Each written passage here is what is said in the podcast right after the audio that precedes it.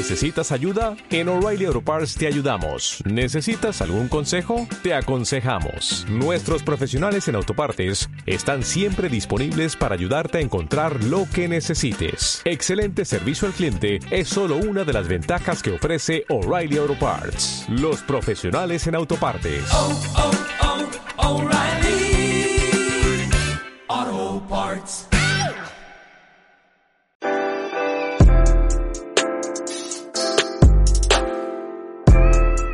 Tú nace de las infinitas ganas de explorar y platicar todo. Así es, todo. En donde la salud mental y física es lo más importante. Es un espacio para sacar temas que tal vez a más de uno le pasa por su cabeza. Soy Yuli Valderas, no soy psicóloga, pero te voy a contar temas que he aprendido a lo largo de mi vida y creo que serán de gran ayuda.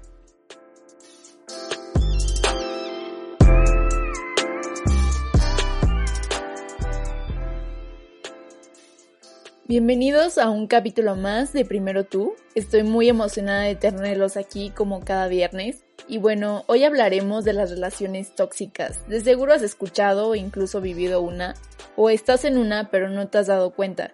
Y es que se me ha hecho tan interesante cómo las personas cada vez más están normalizando pues este tipo de relaciones, que pues no son en absoluto buenas, o tal vez muchos aún no saben cómo salir de ahí. En este episodio vamos a hablar más que nada de qué son las relaciones tóxicas, cuáles son sus características y cómo podemos evitarlas. Ah, caray, eso sí me interesa, ¿eh?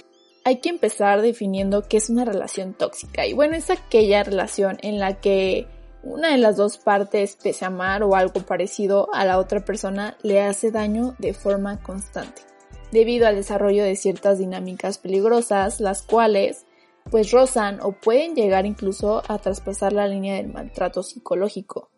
Lo peor de las relaciones tóxicas es que en muchas ocasiones la persona que está inmersa en esa relación no es consciente de que está viviendo abusos por parte de su pareja. Y es que como dice el dicho, el amor es ciego, el amor nos nubla el juicio y llegamos a perdonar prácticamente cualquier cosa. De hecho, tal y como sucede en el maltrato, es muy habitual que la víctima acabe normalizando las actitudes tóxicas de su pareja.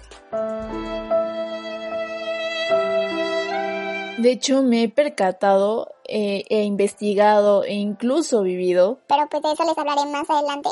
Sobre las principales señales que indican que estás en una relación tóxica.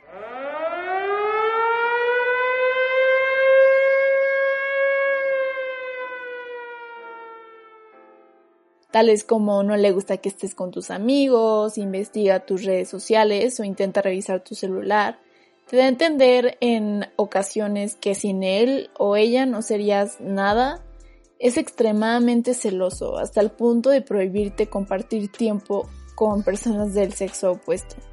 Trata de influir en tu forma de vestir, minimiza e ignora los problemas que le expones, eh, los intereses o ambiciones que muestras de hecho, evitas tratar ciertos temas con él porque sabes que no va a reaccionar positivamente. Toma decisiones que van a afectarlos a ambos y de hecho ni siquiera pide tu opinión. No te avisa y te miente constantemente. Simplemente no te toma como su prioridad, prefiere estar invirtiendo su tiempo en otras cosas en vez de estar al pendiente de ti o se terminan victimizando para que tú seas la culpable de cierta manera. Víctima, víctima, víctima. Yo la veo que ella se está haciendo la víctima. Víctima, víctima.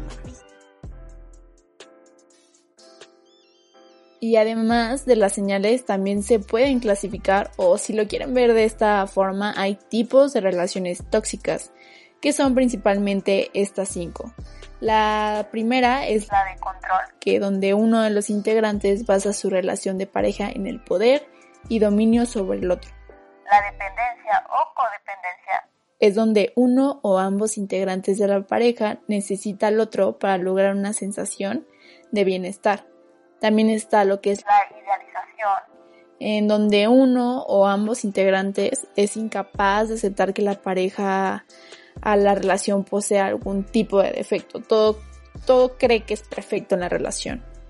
La mentira, que es una de las más frecuentes y pues sobre todo dañinas es que uno o ambos integrantes basan su relación en engaños, ya sea pues para dar una imagen más atractiva o pues simplemente para no entrar en discusión. Y lo que es la delegación. En donde uno de los integrantes cede el peso de todas las decisiones en el otro. Pues de hecho, o sea, dejándose guiar por la pareja y no se responsabiliza de ningún aspecto de la relación. Y bueno, después de una investigación, de acuerdo a datos de la Organización Mundial de la Salud, OMS, 3 de cada 10 adolescentes denuncian que sufren violencia en el noviazgo. En el caso mexicano, 76% de los adolescentes entre 15 y 17 años ha sufrido violencia psicológica 17% sexual y 15% física. Recuerda que la violencia en el noviazgo no es amor y tampoco es amistad. Y entrando en un tema más personal, quiero compartirles mi experiencia que tuve, pues yo les confieso que estuve en una relación tóxica y la verdad dejé pasar muchísimas cosas por creer estúpidamente en él. En creer que de verdad me amaba, fui cerrándome cada vez más, ya que era excesivamente celoso. No podía saludar a nadie, ni aunque fuera de mi mismo sexo. No me dejaba salir con mis amigos, solo con él. Pero él sí podía salir, obvio. Solo. Además se la pasaba mintiéndome, me enteraba las cosas por otras personas y aún así se la pasaba negándolo.